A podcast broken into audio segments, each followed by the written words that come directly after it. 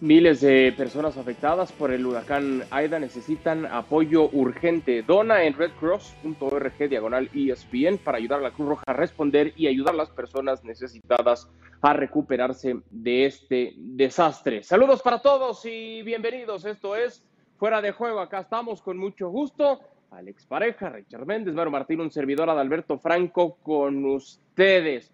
Es verdad que la FIFA, y creo que hace muy bien, se arropa con una eh, especie de consejo de exfutbolistas, futbolistas, técnicos, ex técnicos, para tratar de mejorar el deporte, para tratar de mejorar como tal el fútbol.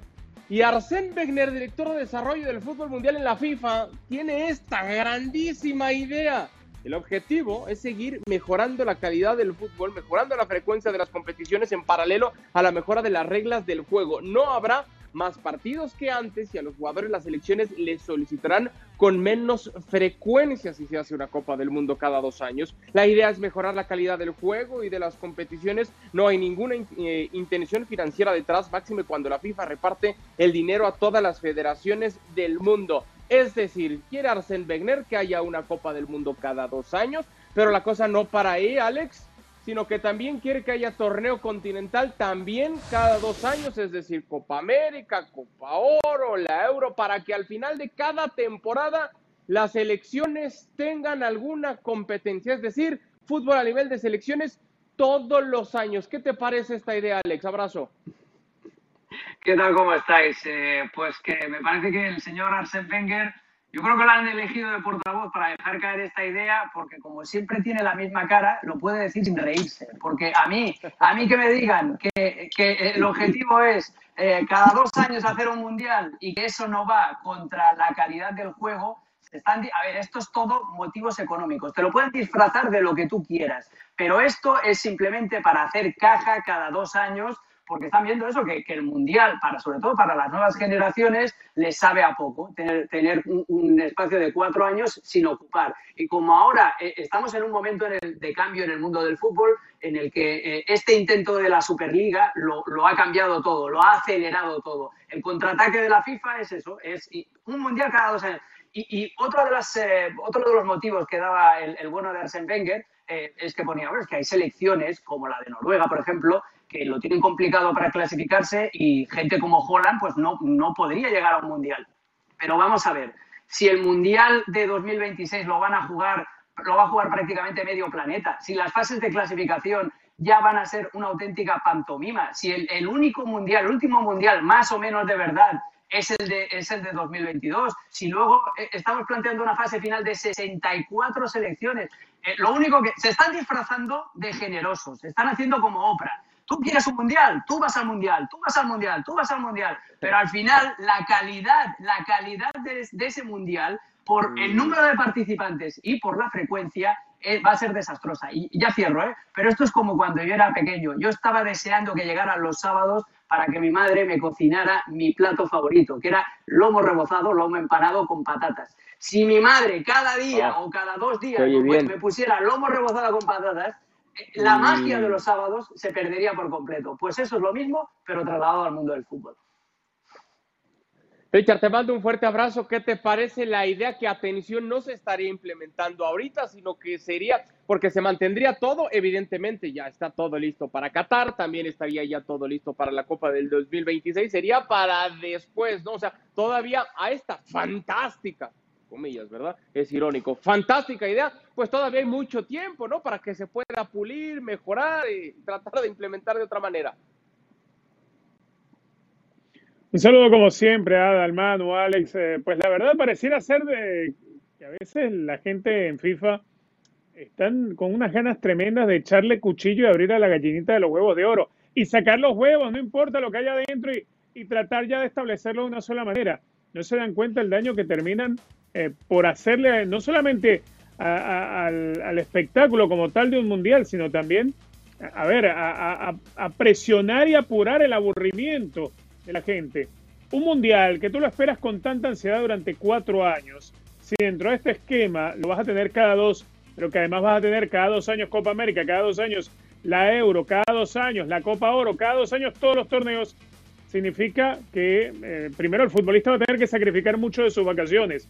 Imagino yo que para poderlo hacer viable la eliminatoria a la Copa del Mundo va a tener que ser en grupos con sede única y a una sola vuelta, para poder minimizar la cantidad de partidos, para poder minimizar todas esas cargas a los jugadores. Serían como pequeños torneos regionales para buscar la clasificación a una cita como la Copa del Mundo. En vez de ocuparse de hacer cosas de verdad, a ver, aliviar el calendario, eliminar torneos inútiles, porque aquello de la Nations League, yo no he visto cosa más inútil, no solamente en, Europa, también en CONCACAF es un torneo inútil, es el de la Nations League. Por ejemplo, en CONCACAF lo que importa es la Copa Oro. Bueno, para Europa lo que importa es la, EU, la UEFA, la, la Euro. La Copa del Mundo es la Copa del Mundo. La Copa del Mundo no la puedes, a ver, no la puedes menospreciar de tal manera que la hagas que la manoseen todos. No, para llegar al Mundial hay que ganar. Es un derecho que hay que conseguir. Y es un derecho que solamente se puede pelear cada cuatro años. Esto es lo que está pasando con esta, esta idea que para mí es una locura. No sé si la van a lograr eh, llevar a cabo, pero claro, cuando se reúnen los de FIFA con los presidentes de cada una de las federaciones nacionales y se empieza a hablar de dinero, obviamente muchos van a aportar su voto para seguir hacia adelante con todas estas locuras. A ver, Manu, te mando un abrazo. ¿Cómo se escucha la Copa del Mundo del 2028? Porque sería la primera Copa del Mundo ya con esta, con esta gran idea, ¿no? Sí, sí, yo creo que es una gran idea. Eh, yo cuando me he enterado lo que he hecho ha sido llamar a la ONU, a Nueva York, a alguna de sus agencias, que son un poco las que deciden el calendario solar y el calendario de los 12 meses. Me han dicho que también ha solicitado FIFA que el año dure como 890 días, en vez de 365 y 366 los bisiestos, que dure 890 y 1000 el año que sea bisiesto. ¿De dónde salen las fechas? Eso es lo que me gustaría a mí saber. ¿De dónde pueden sacar las fechas con un calendario tan lleno donde ni siquiera los jugadores, ya no te digo que tengan vacaciones, es que no pueden tener ni pretemporadas los jugadores. ¿De dónde ha salido esta locura? Y dos cosas más, porque ya se ha dicho prácticamente todo. Em, creo que está pasando desapercibido algo que puede hundir definitivamente el fútbol, que es cuando ha dicho iremos a mejorar las reglas del fútbol. ¿Qué reglas? Si el fútbol es una cosa muy sencilla. ¿Qué queremos mejorar? Que se juegue como el baloncesto a reloj, a reloj parado, que es una idea que estos días está sonando también en España. ¿Qué queremos? ¿Cambiar eso? Queremos, ¿Qué queremos cambiar? Que el fútbol sea al que, bueno, pues el que, como hoy Alcaraz ha ganado tres de los cinco setas y sipas, pues eh, aquí el que primero meta tres goles es el que se lleva la victoria. ¿Qué queremos cambiar del fútbol? ¿Qué es lo que hay que cambiar del fútbol? Si han intentado cambiar las manos y no hay quien se entere de, las manos. Y la última reflexión, más allá de todas las que ha dicho Richard y la que ha dicho Alex, que me parecen correctas, eh, señores, eh, está mal que gente intente medrar en el mundo del fútbol sin haber dado una patada a un balón. Presidentes, directivos, que cada reunión que tienen en, en Nyon, en el caso de UEFA, o en, o en Zurich, en el caso de FIFA, se llevan un muy buena pasta, muy, mucho dinero. Eh, ellos dicen que no cobran sueldo, pero cobran unas dietas. Unas dietas que seguramente mucha de la gente que nos está hablando, nos está viendo, no la cobran en un mes ellos lo cobran por día y se reúnen como mínimo una semana. Pero que esto lo diga un entrenador laureado, uno de los mejores entrenadores franceses que ha habido en la Premier, que conoce a los futbolistas, que sabe cómo se ha exprimido. Me gustaría a mí escucharle si él todavía fuera entrenador de fútbol o si él fuera jugador. Me gustaría escucharlo. Esta es la parte de los deportistas, que yo creo que es la primera en la que hay que pensar, pero la que decía Alex, eh, le pierde la magia a los aficionados. Y luego, eh, competiciones por todas partes. Ahora mismo no hay fechas para jugar el Mundial, pero ha habido que jugar la Nation League, esta Final Four que se va a jugar en octubre y que está España, con Bélgica, con Francia y con Italia. Pero no hay fechas para la clasificación. Miren, señores, me parece, eh, lo voy a decir muy claro. Primero me parece una broma y segundo me parece una gran estupidez. A ver, no quiero salir como abogado de Arsène Wenger porque los cuatro coincidimos que es una idea que no tiene ni pies ni cabeza, pero si de pronto la Copa Oro, la Copa América, la Euro, los distintos torneos continentales sirve a manera de clasificación o de juegos eliminatorios para asistir a estas Copas del Mundo, no matas dos pájaros de un tiro, es decir, no te sirve para reducir la carga de partidos, no te sirve para fomentar esta idea de, los, eh, de, Copa del Mundo más cercana, no con tanto tiempo de distancia entre uno y otro, no los convence. Olvídate, olvídate. eliminado de uno, eliminado de todos. No, no, claro. Primero por eso, porque es injusto. Y segundo, porque a nivel de facturación, que esto es un, tema de dinero, la FIFA no, no controla los, la euro. La euro la controla la UEFA. Entonces, eh, a nivel de facturación tampoco sería viable porque la, FIFA necesita su propio torneo de fase de clasificación. E insisto en lo, que, en lo primero que he dicho, nos estamos olvidando de que a partir del Mundial de 2026 prácticamente medio planeta va a ir de saque al Mundial. O sea, la, fase de clasificación va a ser una auténtica broma ya, eh, sin, sin tener la, frecuencia cada dos años. Si, si vas a tener eh, ¿cuántos son? 64 equipos que no, ni me acuerdo de, los que van a ver, porque en mi mente lo he bloqueado porque me parece una abominación. Pero si va a haber tantísimos países clasificados ya, ¿cómo puedes estar hablando de la calidad? Si, si, ¿dónde, va a haber, ¿Dónde va a haber más, más calidad en un, en un restaurante? Donde solo hay eh, tres comensales y tienes a 15 camareros y 15, y 15 eh, cocineros para ti, o en un restaurante de estos de banqueres que hay 700.000 comensales. Pues esto es lo mismo, cuanta más gente se siente a la mesa de la fase final, menos calidad va a haber. Si a eso le sumas que se juega cada dos años, me parece una auténtica vergüenza. Y, esto es otra vez saturar el calendario lo que si me permites porque tú crees que los torneos los torneos de clasificación eh, los torneos de, verano estos de ICC eh, no se no van a querer dejar de, existir es que al final nos saturamos todo es imposible. Claro. A ver a ver, Richard, vamos. Y hay otra cosita, cuando se juega la eliminatoria, por ejemplo, si, vendemos la idea de que esto se juegue como la clasificación al Mundial dentro de la Copa América, por ejemplo, una sede única, se juega en Argentina, en la eliminatoria hay naciones pequeñas como Ecuador, como Bolivia, como Venezuela, que les viene muy bien para fortalecer y enriquecer a sus propias federaciones, jugar los partidos eliminatorios en condiciones de local. Nada más hablo de esos casos, no, ni siquiera me refiero a lo de países caribeños, países africanos, a ver, las oportunidades que una selección como la boliviana se enfrente a Brasil en condición de local son mínimas. Solamente tiene que depender a poderse encontrar en condición de local en la eliminatoria una vez cada cuatro años. Son los momentos para hacer muy buena caja, para eh, recoger muy buen dinero, para tener buenos sponsors. Eso se lo vas a quitar para jugar una eliminatoria en una sede única, haciéndole lo mismo que si estuviera jugando la Copa América. Ese ejemplo lo aplicamos a todas las confederaciones y es una locura. Claro. Y, una pregunta que nadie ha puesto sobre la mesa. ¿Quién paga a los jugadores? Porque el dinero que reparte FIFA va a las federaciones. Pero ¿quién está pagando a Mbappé? ¿Quién está pagando a Neymar? ¿Quién está pagando a Benzema? ¿A Courtois? a Luis Suárez? ¿Qué, ¿Esto es que, eh, eh, se va a quedar? ¿Cruzado de brazos Florentino? Se va a quedar... Vamos, es que es una auténtica broma y una provocación. Es, es para... ¿Sabéis lo que eh, a mí me provoca esto? Creer en lo que no creía, que es la Superliga es que empiezo a creer en la Superliga.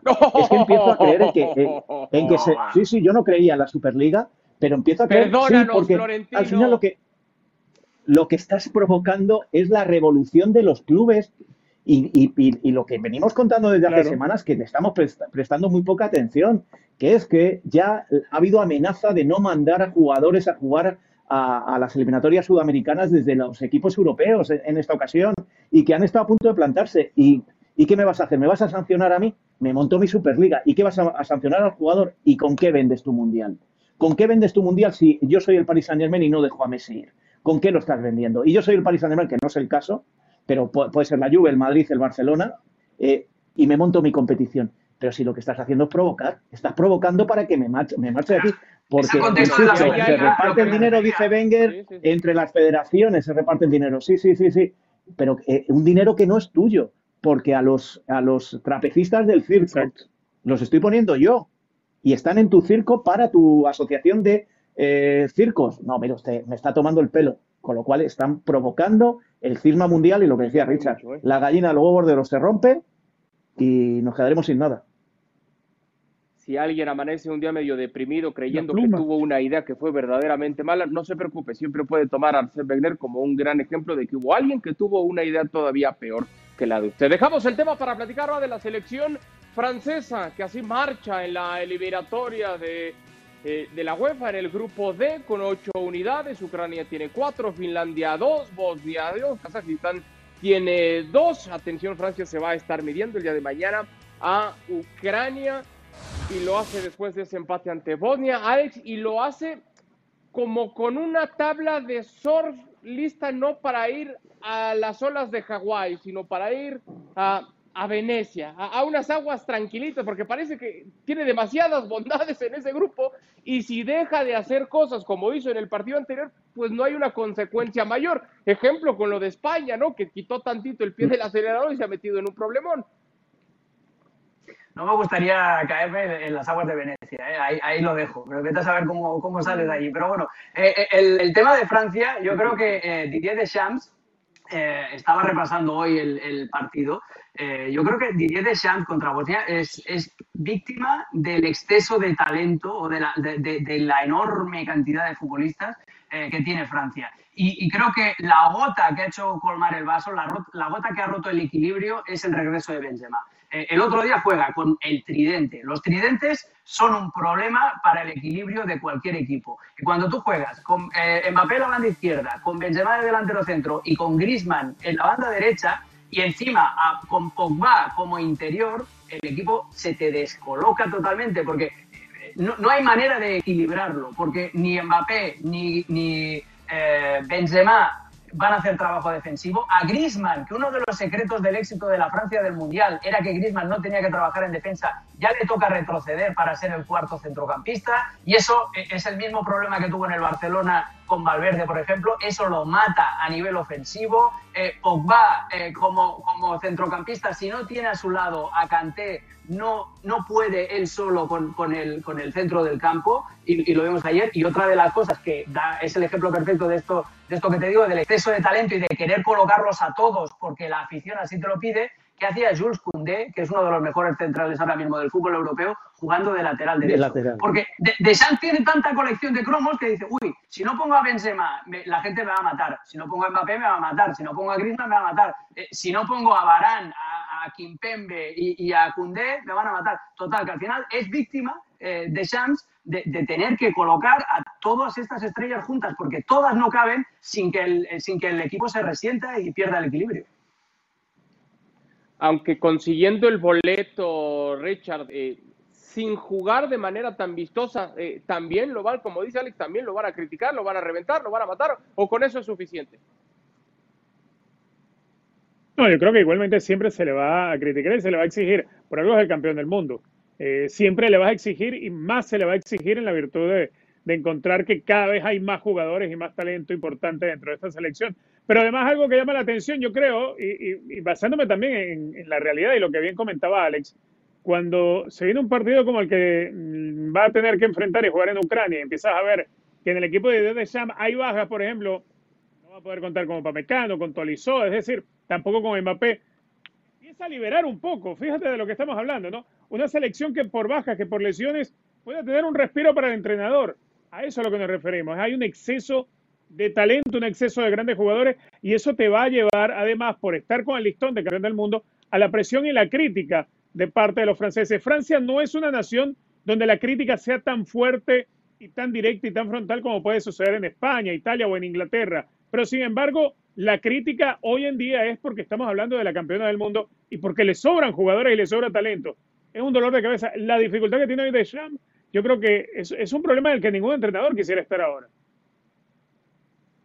Bueno, no va a estar Mbappé, de ahí eh, de entrada a Manu ya se puede quitar una de esas problemáticas que decía Alex por tener que poner a ese tridente espectacular. Sí, pero recordar, porque a estas alturas uno hubiera imaginado que quizás Zinedine Zidane ya habría llegado, está todavía aguantando, esperando en la sala de espera, ¿no? Como cuando vas al médico, ya sabes que te toca en cuanto salga el paciente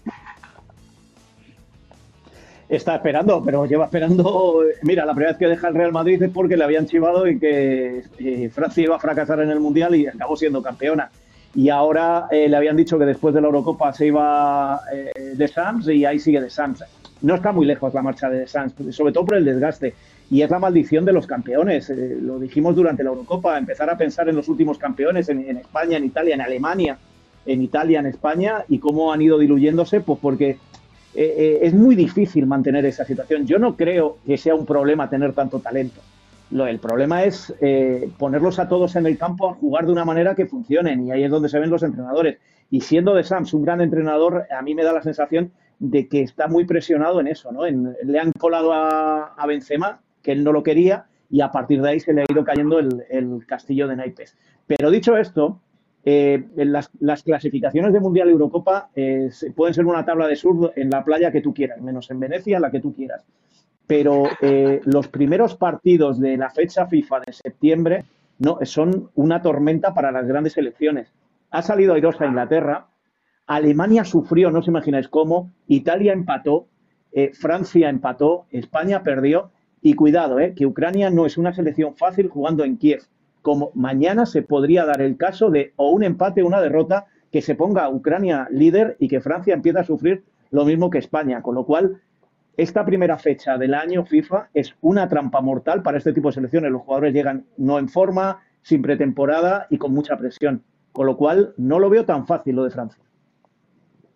Bueno, cerramos el tema de Francia, nos metemos de lleno ahora en la eliminatoria en la zona de Conmebol, donde a Brasil parece que no le duele absolutamente nada, a pesar de no contar con varios de sus futbolistas que militan en la Liga Premier, se mantienen invictos en lo más alto. Repasamos algunos resultados. Bolivia que empató con Colombia, Ecuador 2 por 0 a Paraguay, Argentina 3 por 1 a Venezuela, Brasil 1 por 0 ante la selección de Chile, empate entre Perú y la selección de Uruguay. Y por supuesto que viene un platillo por demás interesante Richard, entre Brasil y Argentina, eh, dos elecciones que parece, o le quito el parece, eh, están cenando, comiendo en una mesa aparte con todo lo que está pasando en la zona media o la zona baja de la Conmebol, ¿no? Sí, definitivamente. Brasil y Argentina están varios peldaños por encima del resto, por encima incluso del lote de equipos que se están peleando los puestos 2, eh, perdón, del 3 al 4 para poderse meter en la Copa del Mundo. Eh, lo de Brasil llama muchísimo la atención. Todas las bajas que anuncia y obligan a, a Tite a desconvocar hasta nueve jugadores. Sin embargo, eh, Brasil no da un gran partido en Santiago, en la cancha del Monumental de Colo Colo, pero sin embargo le alcanza para ganarlo, le alcanza para ganarlo por esa jerarquía, esa, esa chapa de equipo protagonista que jugando malos partidos es capaz de ganarlo. Este Brasil es un equipo muy difícil de vencer. Eh, en todo este tiempo, solamente dos derrotas se le pueden encontrar. Aquella contra Bélgica en el Mundial de Rusia y la última en la final de Copa América, donde Brasil hizo todo el gasto y Argentina cuidó de buena manera aquel tempranero gol que había conseguido Ángel Di María. El equipo de Tite hoy en día eh, es ese reflejo de equipos donde todos los que están, no solamente en la cancha, sino en el banco de suplentes, tienen la misma idea de juego y todos la saben poner en práctica. Tite tuvo que dejar eh, desconvocados a varios jugadores porque no le daban permiso de la Premier League y sin embargo logra armar un equipo que te mantiene los mismos resultados. Brasil no necesita tener siempre a los Charlison o a cualquiera de los jugadores que en algún momento te lo pueda eh, sujetar a algún equipo o algún, alguna liga en especial como sucedió con la Premier. Y sin embargo siempre vas a encontrar quien pueda resolver y hacer el trabajo. Y es lo que le ha sucedido a Brasil. Eso es trabajo, eso es dignificar al fútbol a nivel de selección, lo que ha venido logrando Tite con todo el plantel. Pero Maru, esta línea tan marcada que está debajo de Argentina con el resto de las selecciones, ¿Es por el, poderío que tiene Brasil y Argentina o porque el resto de las elecciones algo ha pasado con ellos que se han quedado rezagados? Me has leído la mente porque esa es la idea que yo percibo desde aquí, porque luego cuando llega Brasil o llega Argentina al Mundial, eh, y, se comparan con, las europeas en los últimos mundiales. Al final, aunque Argentina llegase a la, final del Mundial de Brasil, fíjate Brasil cómo salió con Alemania o qué ha pasado en el, Mundial de Rusia.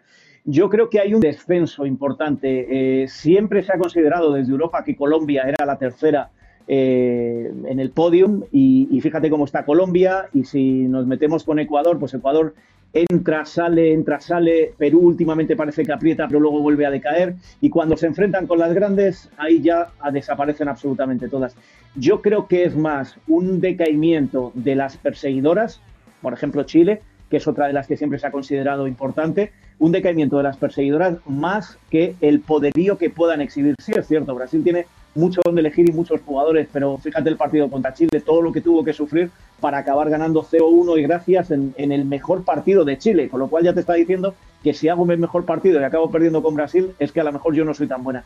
Yo me quedo con ese lado, con el que eh, después de Argentina, o después de Brasil y Argentina, por colocarlas por orden, por mucho que Argentina sea campeona de la Copa América, eh, está el desierto. Ahora, eh, Alex, decías y me gustaba mucho esta tarde en ESPN FC sobre eh, la similitud que ves en los esquemas de juego que tienen la selección brasileña con Neymar y la selección argentina con Lionel Messi. Es un calco, Es que es un calco. Si os fijáis, juegan a lo mismo y por eso la Copa, la final de la Copa América eh, fue tan cerrada y fue, y fue tan, tan disputada, porque las dos selecciones juegan exactamente igual. Juegan un 4-4-2 con el 10, eh, Messi y Neymar como segundo delantero, con, a, su lado tienen a un punta que hace todo el trabajo que ellos dejan de hacer, tanto en desmarques en profundidad eh, como en primera línea de presión, cuando no, en Brasil es Gabigol, en Argentina es Lautaro. Luego, eh, en los hombres de banda en el 4-4-2, un hombre de banda, eh, tanto en Argentina como en Brasil, es un extremo, en ese caso es Di María ayer y Vinicius en, el caso de Brasil, y el otro hombre de banda es, es, un centrocampista más. En, en, Argentina es Lo Celso, en Brasil era Paquetá. Eh, y además es un equipo que, que, no necesita de ir a presionar arriba, ni Brasil ni Argentina aplican esa presión alta que sí que vemos en otros conjuntos europeos, sino que como mucho, como mucho, se, se esperan en un bloque medio, son equipos que gustan de tener espacios en transición, eh, la jugada de Gabriel Barbosa con, con, Neymar en el disparo que Neymar lo envía a los zumbos es una buena es una buen ejemplo de eso, de, lo que les gusta eh, jugar al contraataque. La jugada del gol de Di María eh, en la final de la Copa América es otro buen ejemplo de eso. Son dos selecciones que prácticamente, ¿sabéis el meme ese de los Spider-Man, ¿no? Que hay dos Spider-Man señalándose el uno al otro. Pues eso va a ser el Brasil-Argentina o el, eh, o el Argentina-Brasil. Los dos ahí, pero somos iguales, es lo mismo, es el mismo funcionamiento. Pensé que ibas a hablar de comida otra vez para hacer la comparativa, pero está bien lo de Spider-Man. La última vez que Neymar y Lionel Messi se vieron las caras con sus elecciones estaban cocinando, para seguir con lo de la comida, cocinando el futuro de la pulga. Hoy ya como compañeros de club se van a volver a ver las caras ahora con sus elecciones, las eliminatorias en la zona de Conmebol que van a tener el Brasil, Argentina, Ecuador, Chile, Paraguay, Colombia, Uruguay, Bolivia y Perú ante Venezuela. Si vemos esta eh, disparidad en las eliminatorias de Conmebol, Richard, es muy distinto el tema en la zona de la CONCACAF, donde vemos muchos, pero muchos empates. México termina derrotando a Jamaica prácticamente en el último suspiro del partido, dos por uno. Pero es que parece, aunque es la primera jornada, parece la tónica, parece lo que vamos a ver en estas eliminatorias. Partidos y una, y una eliminatoria, insisto, muy, muy pareja. Eh, es una primera fecha, como bien lo dices, pero yo creo que igualmente en México, en Estados Unidos van a estar con, con relativa facilidad de distancia al final del cuadro por encima del resto. Eh, quizá en esta primera fecha le pegó al equipo de Greg Holter el visitar Cuscatlán. Son jugadores que no están acostumbrados a un ambiente como el que puedes encontrar en Centroamérica. La mayoría de estos chicos juegan en Europa, crecieron en un ambiente totalmente diferente y están aprendiendo cómo se vive una eliminatoria de la Copa del Mundo donde el gentilicio pesa y cuesta demasiado superarlo. Y eso quizás es algo que todavía como sentimiento no adopta el futbolista estadounidense.